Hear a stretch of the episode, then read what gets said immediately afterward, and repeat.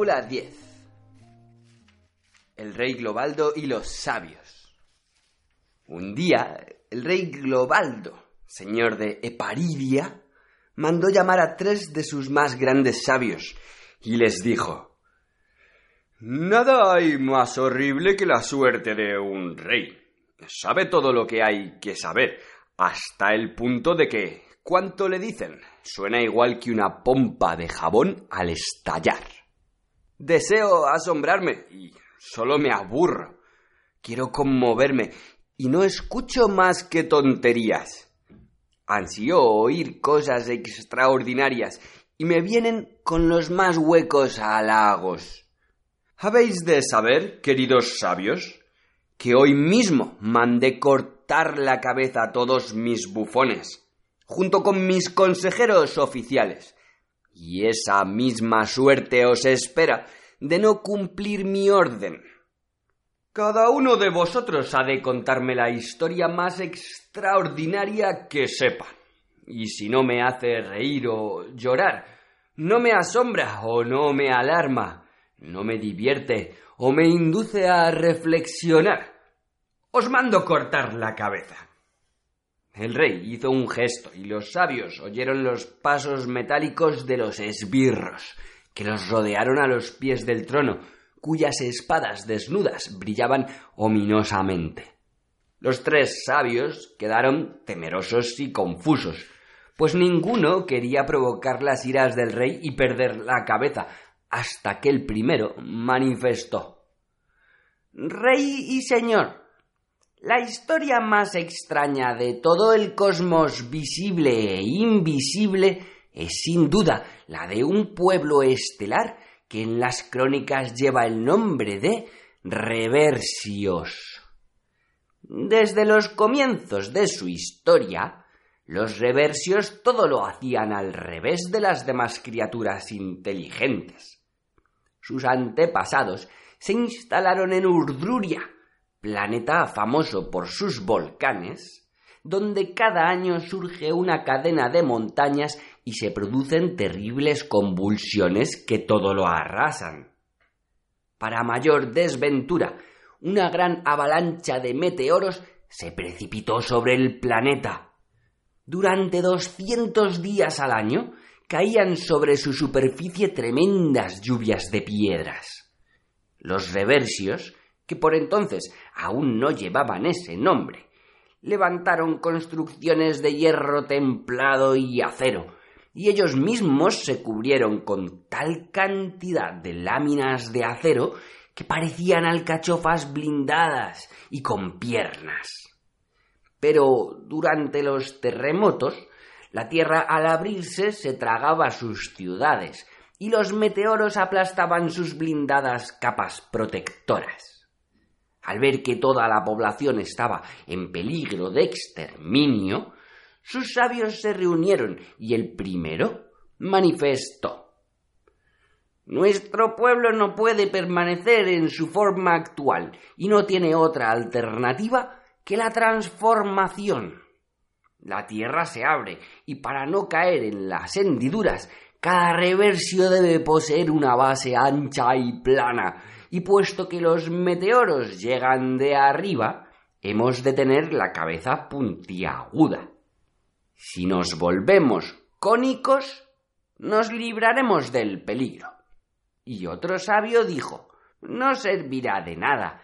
Si la tierra se abre mucho, también se tragará los conos, y los meteoros, al caer oblicuamente, nos atravesarán el cuerpo. Lo ideal sería una forma esférica, pues cuando el suelo comience a temblar y ondular, la bola rodará sola y los meteoros al caer darán siempre sobre una superficie convexa y no pasará nada. Así que hemos de volvernos redondos para preservar nuestras futuras generaciones. Y dijo un tercero, una esfera igual puede quedar aplastada o hundirse lo mismo que toda forma material. No existe ningún escudo que no pueda atravesar una espada suficientemente poderosa, ni espada que no se melle contra un escudo bastante resistente. La materia, hermanos, es mutable, fluida y transformable. Es inconsistente y en ella no pueden vivir los seres que realmente se precien de inteligentes, sino sobre lo invariable, lo eterno y lo perfecto, aunque temporal. ¿A qué te refieres? preguntaron los sabios. Como respuesta, el tercer sabio comenzó a desnudarse. Se quitó el traje de encima, adornado con cristales, y la ropa de debajo, hecha de oro macizo, y los pantalones de plata. Luego se desmontó la cabeza y el pecho, y seguidamente se fue desmembrando sistemáticamente. De las junturas pasó a los empalmes, de los empalmes a los tornillos, y de los tornillos a los hilos y las piezas más diminutas, hasta llegar a los átomos. Y el sabio comenzó a desgranar sus átomos, y los desgranaba con tal rapidez que nadie podía percibir nada fuera de su disolución. Hábil y rápidamente, ante los demás sabios asombrados, se convirtió en una perfecta ausencia, que es precisamente una inversión tan fiel como una presencia.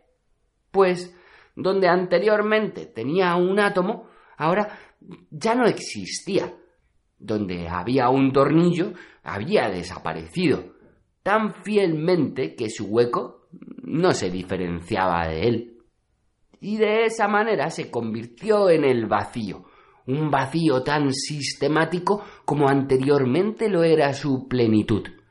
Y su inexistencia era una existencia inalterada, por cuanto actuaba tan rápida y hábilmente para que ninguna intrusión material pudiera invadir su perfecta ausencia presente. Y los demás lo veían como un vacío formado al igual que estaba un momento antes.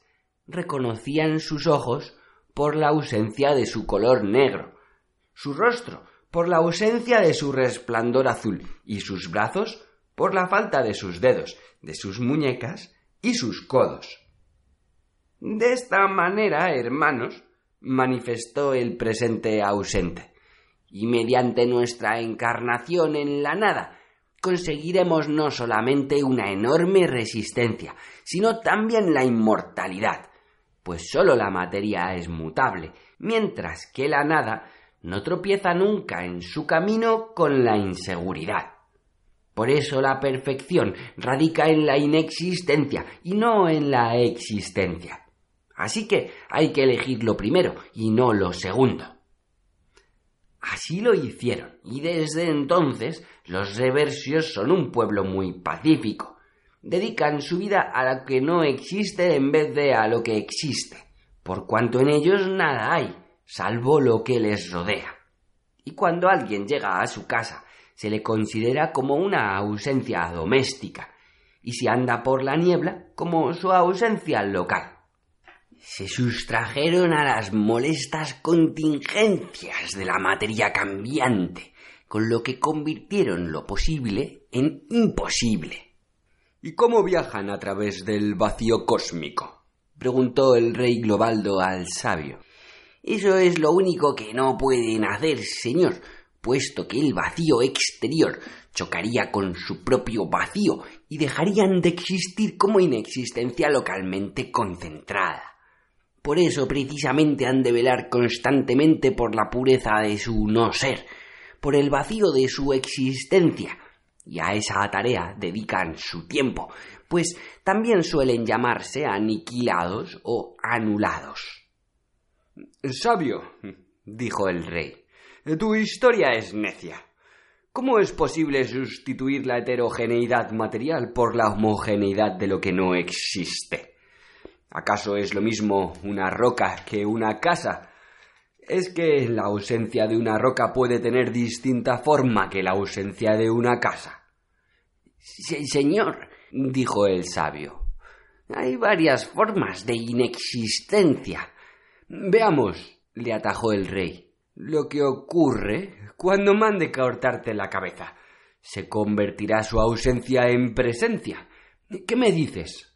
Y el rey, soltando una horrible carcajada, hizo una señal a sus esbirros. Señor, gritó el sabio, que ya estaba entre las garras de sus verdugos. Te has dignado reír, de modo que mi historia te ha regocijado, y, de acuerdo con tu promesa, has de perdonarme la vida. No es cierto, puesto que me he reído de mi propia ocurrencia, replicó Globaldo. Pero a lo mejor te avienes a lo que te voy a decir. Si aceptas de buen grado que te corten la cabeza, entonces me reiré y te daré la razón.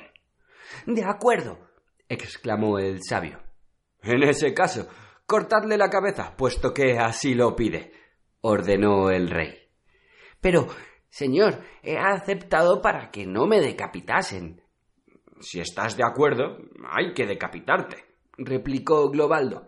Y si no estás de acuerdo, no me haces reír, y por consiguiente, han de cortarte la cabeza. No, no, al contrario, gritó el sabio. Si estoy de acuerdo, tú, al alegrarte, has de perdonarme la vida, y si no estoy de acuerdo. Basta, dijo el rey. Verdugo, cumplid con vuestra tarea. Silbó la espada, y la cabeza del sabio rodó por el suelo. Al cabo de un rato de mortal silencio, el segundo sabio empezó. Rey y señor, el más curioso de los pueblos estelares es sin duda el de los poliontos, es decir, los múltiples, que también suelen llamarse los pluralistas. Esos seres tienen realmente un solo cuerpo, pero muchas piernas, cuyo número depende del cargo que desempeñan. Cuanto más alto, más piernas tienen. En cuanto a las cabezas, las tienen en función de las necesidades. Así, por ejemplo, las familias pobres poseen generalmente una sola cabeza, mientras que los ricos poseen varias para las diversas circunstancias.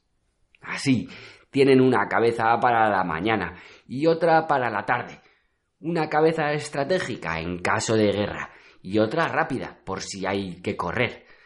También suelen disponer de cabezas frías y cautelosas, a pájaros tristes, alegres, amorosos y hasta lúgubres, de modo que están preparados para todas las circunstancias de la vida. Eh, ¿Eso es todo? preguntó Globaldo. No, señor, dijo rápidamente el sabio, viendo que las cosas se le ponían mal. Los poliontos sacan su otro nombre de pluralistas del hecho de que todos ellos están muy ligados a su gobernante, hasta el punto de que si la mayoría opina que la actuación del rey es nociva para el bien general, entonces el monarca pierde su compacidad y se deshace en pedacitos. Vaya idea absurda. ¿Con que conspiran contra su rey? soltó el rey iracundo. Puesto que tanto has hablado de cabezas, sabio, dime, ¿voy a ordenar que corten la tuya ahora mismo o no? Si contesto que sí, pensó el sabio, lo hará, puesto que está furioso conmigo. Y si le digo que no, eso lo sorprenderá, y al sorprenderse tendrá que cumplir su promesa y perdonarme la vida, Así que dijo No, señor, no ordenarás que me corten la cabeza. Te equivocas, gritó Globaldo. Verdugos, cumplid con vuestra tarea. Pero, señor, imploró el sabio ya en manos de los esbirros, ¿acaso no te han sorprendido mis palabras? ¿No suponías que iba a decir que me mandarías decapitar? Tus palabras no me han sorprendido, porque el miedo que llevas escrito en la cara te las dictó. Basta, cortadle ya la cabeza. Y la cabeza del segundo sabio rodó por el suelo. El tercer sabio, el más anciano de todos, estaba mirando la escena con gran serenidad. Pero cuando el rey le pidió que le contara una historia extraordinaria y sorprendente, contestó Majestad, podría contarte una historia realmente extraordinaria, pero no lo haré, puesto que prefiero hablarte sinceramente en vez de sorprenderte. Quiero más bien obligarte a que me hagas cortar la cabeza, pero no con el vil pretexto de disfrazar una matanza que llevas a cabo para divertirte, pues aun siendo cruel, no te atreves a hacerlo sin cubrirte con una máscara de falsedad. En realidad, deseabas que nos cortaran la cabeza, pero de tal manera que luego dijeran que el rey mató a unos necios que se hacían pasar por sabios. En cambio, yo deseo que se diga la verdad, y por eso no te contaré historia alguna. No, ahora no te entrego al verdugo, replicó el rey. Realmente deseo escuchar una historia extraordinaria. Quieres enfurecerme, pero yo sé reprimir mi cólera cuando es necesario. Habla, y quizá no solamente te salves tú mismo, sino también a otros. Lo que digas puede incluso rozar el crimen de lesa majestad que, por lo demás, ya has cometido. Pero esta vez tendrá que ser un insulto tan monstruoso que se convierta de por sí en una auténtica lisonja, que por sus dimensiones se transforme a su vez en una afrenta. Intenta, pues, de un solo golpe ensalzar y rebajar, engrandecer y reducir a tu rey. En medio del más absoluto silencio, los que allí estaban trataban de adivinar durante cuánto tiempo conservarían la cabeza sobre los hombros. El tercer sabio se había sumido en una profunda reflexión y por fin dijo Señor, satisfaré tus deseos y te diré por qué lo hago. Pues lo voy a hacer por todos los aquí presentes, por mí y también por ti a fin de que en el futuro no puedan decir que hubo un rey que por capricho acabó con la inteligencia en su país. Aun cuando así fuera en estos momentos, aunque tus deseos no signifiquen casi nada o nada en absoluto, yo quiero darle a tu efímero capricho un valor, haciendo de ella una cosa significativa y duradera. Y por eso hablaré. Anciano, Basta ya de preámbulos, que nuevamente rozan el crimen de lesa majestad y nada tienen que ver con una lisonja, dijo el rey airado. Habla. Señor, abusas de tu poder, contestó el sabio, aunque tus abusos no son nada en comparación con los que cometiera tu remoto y para ti desconocido antepasado, el fundador de la dinastía de los Epáridas. Tu antepasado alegórico también solía abusar de su autoridad. Para mayor aclaración de cómo se comportaba, te ruego, señor, que te dignes mirar hacia ese firmamento nocturno que se ve por las ventanas superiores de la sala del palacio. El rey miró al cielo, estrellado y puro, mientras el sabio proseguía lentamente. Mira y escucha. Todo cuanto existe es objeto de burla. Ante nada se guarda el necesario respeto, pues es sabido que mucha gente se atreve hasta reírse de su majestad real. El trono y el Estado son objeto de irónicas burlas. Todos se ríen de los otros o de sí mismos. Todos se ríen de los otros o de sí mismos. Se ha llegado al extremo de burlarse de lo que no existe, pues no se ríen de los míticos dioses. Incluso las cosas más serias y hasta trágicas son motivo de bromas. Basta recordar el humor relativo a los cementerios, los chistes sobre la muerte y los muertos. Ni siquiera se respeta a los cuerpos celestes. Veamos, por ejemplo, el sol y la luna. A esta la representan como a una astuta y delgada mujer con un cetro cornudo de bufón y semejante a un creciente con doble barbilla mientras que al sol lo representan como a un gordinflón cordial y mofletudo, con una aureola desflecada.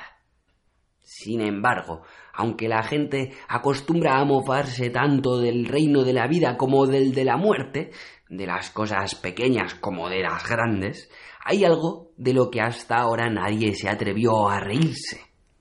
Sin embargo, no se trata de una cosa que pueda olvidarse o escapar a la atención, ya que pertenece a lo que existe. Me refiero al cosmos. Si reflexionas un poco, señor, te darás cuenta cuán ridículo es el cosmos. Al llegar a este punto, el rey Globaldo se asombró por primera vez y con incrementada atención escuchó al anciano sabio, quien prosiguió. El cosmos está formado de estrellas. Eso suena bastante serio, pero si reflexionamos un poco, resulta difícil no sonreírse. Pues, ¿qué son realmente las estrellas? Unas esferas ardientes, colgadas en la noche eterna. La imagen no deja de ser poética en apariencia, por su naturaleza, ni mucho menos, sino debido a sus dimensiones. Sin embargo, las dimensiones no pueden determinar por sí solas la importancia del fenómeno. ¿Acaso los garabatos de un imbécil, trasladados desde una hoja de papel a una gran extensión, se convierten en una cosa importante? Una necedad aumentada no deja de ser una necedad y sólo potencia su ridiculez. El cosmos es algo así como un papel salpicado de puntos. Por doquiera que miremos, solo hay eso. La monotonía de la creación parece el concepto más trivial y común que pueda imaginarse. ¿A quién sino a un verdadero imbécil podría ocurrírsele sembrar de puntos hasta el infinito un universo que había que crear. Tomemos un espacio infinito y vacío, y una vez y otra punteémoslo al azar. ¿Cómo es posible impartir a dicha construcción orden y majestuosidad? Eso solo puede ser el resultado de un autoplagio, cometido al principio, y ese principio fue a su vez el más insensato de todos los actos habidos y por haber. Pues, ¿qué otra cosa puede hacerse cuando se está ante una hoja de papel blanco con una pluma en la mano sin tener la más mínima idea de cómo llenarla? Dibujos. ¿Qué va? Para eso hay que saber lo que se va a dibujar. Y si no se ha pensado en nada, si se carece de toda imaginación, pues al tocar el papel con la pluma, sin quererlo, se forma un punto. Y una vez puesto ese punto crea, para un espíritu insensato acompañado de impotencia creadora, un modelo sugestivo, por cuanto fuera de él no hay nada en absoluto, y porque con el menor esfuerzo ese modelo se presta a reproducirse al infinito. Repetirlo, pero ¿cómo? Los puntos pueden adornarse de alguna manera. Ahora bien, ¿y si uno también es incapaz de hacer eso? no queda más que una cosa sacudiendo esa pluma impotente, salpicar la hoja de papel de gotas de tinta, llenarla a ciegas de puntos. Mientras decía esto, el anciano cogió una hoja de papel y mojando su pluma en el tintero, la sacudió varias veces encima de la hoja. Seguidamente sacó de debajo de sus vestiduras un mapa celeste y enseñó al rey ambas cosas. La semejanza no podía ser mayor. En la hoja de papel se veían miles de puntos, pequeños y grandes, pues a veces la pluma estaba muy llena de tinta y otras menos. Y en el mapa el cielo ofrecía el mismo aspecto. El rey se quedó mirando ambas hojas de papel y guardó silencio, mientras el sabio proseguía. Te han enseñado, señor, que el universo es una construcción infinita y perfecta, majestuosa y cuajada de estrellas, pero esa respetable, omnipresente y eterna construcción, ¿acaso no es todo lo contrario de la razón y el orden? Porque nadie se dio cuenta hasta ahora. Pues muy sencillo, porque en todas partes hay necios, pero esa universalidad se merece tanta más mofa y burla por cuanto el ridiculizarla es signo precursor del motín y la emancipación. Habría que escribir con ese espíritu un panfleto sobre el universo, para que esa obra insensata suscitara risas irónicas en lugar de suspiros embelesados. El rey Globaldo seguía escuchando, asombrado, mientras el anciano, tras un silencio, proseguía. La obligación de todo sabio hubiera debido ser la de redactar ese panfleto, pero entonces habrían tenido que señalar la causa primera que motivó la aparición de esa cosa merecedora de irónicas quejas que lleva el nombre de universo. Y eso sucedió cuando el infinito aún estaba absolutamente vacío, en espera de la creación, un cosmos que brotó de la nada y al principio constaba solo de unos pocos astros. Y fue precisamente tu antepasado alegórico el que reinó sobre dichos astros. Por entonces se le ocurrió una idea tan imposible como insensata. Decidió suplantar a la naturaleza en su obra infinitamente paciente y lenta. Decidió en contra de la naturaleza, crear un cosmos lleno de preciosas maravillas. Como él solo era incapaz de hacerlo, mandó construir una máquina inteligentísima para realizar la obra. Construyeron ese monstruo mecánico durante seiscientos años, pues por entonces el cálculo del tiempo era distinto a como hoy se efectúa. No ahorraron esfuerzos ni medios, y la máquina alcanzó unas dimensiones y un poder casi ilimitados. Cuando estuvo lista, el usurpador de la naturaleza mandó ponerla en marcha. Alegórico, no presentía lo que iba a suceder, cegado por su ilimitado orgullo. La máquina era excesivamente grande y además su inteligencia, muy distante de las cumbres del entendimiento, estaba formada por un oscuro balbuceo de corrientes centrífugas y de aquel caos supuestamente pensador en el que con un esfuerzo tremendo una multitud de conceptos insuficientemente desarrollados se reducían a nada, de aquellas convulsiones y luchas inútiles, sólo empezaron a salir hacia los obedientes subsistemas ejecutivos del coloso unos signos de puntuación carentes de todo sentido. Pues aquella no era la más inteligente de las máquinas, no era ningún cosmocreador omnipotente, sino una irracional usurpación generadora de ruina, que sólo sabía balbucear puntos. ¿Qué ocurrió entonces? El rey, que estaba esperando que sus planes se confirmaran, que sus más audaces sueños se verificaran, se obstinó en su empeño y nadie se atrevió a decirle que estaba dando origen al más insensato balbuceo, a una agonía mecánica que ya había nacido como una cosa agonizante. Pero los enormes mecanismos obedientes y sin vida del coloso estaban dispuestos a cumplir cada orden, y de toda la materia existente comenzaron a extraer lo que en el espacio tridimensional corresponde a un punto bidimensional, una esfera y de esta manera siguieron repitiendo incesantemente la misma cosa, hasta que las llamas resultantes de la materia incandescente proyectaron a través del vacío unas bolas ardientes. Y de ese balbuceo nació el cosmos. Así pues, tu antepasado, Señor, fue el creador del universo y a la vez el autor de una estupidez cuya magnitud nadie será capaz de igualar. Eso es todo cuanto quería contarte, señor, descendiente de Alegórico, constructor de mundos. Cuando el rey Globaldo despidió a sus sabios, colmados de su generosa clemencia y muy especialmente al anciano, que de un solo golpe había conseguido presentarle la mayor lisonja y el mayor insulto, uno de los jóvenes eruditos le preguntó si su relato era cierto. ¿Qué puedo decirte? contestó el anciano. Cuanto he dicho no procede de la ciencia, pues ésta no se ocupa de los aspectos de la existencia de los que cabe reírse. La ciencia explica el mundo, pero sólo el arte puede conciliarse con él. ¿Qué sabemos del origen del cosmos? Es posible llenar un vacío tan inmenso de toda suerte de leyendas y mitos.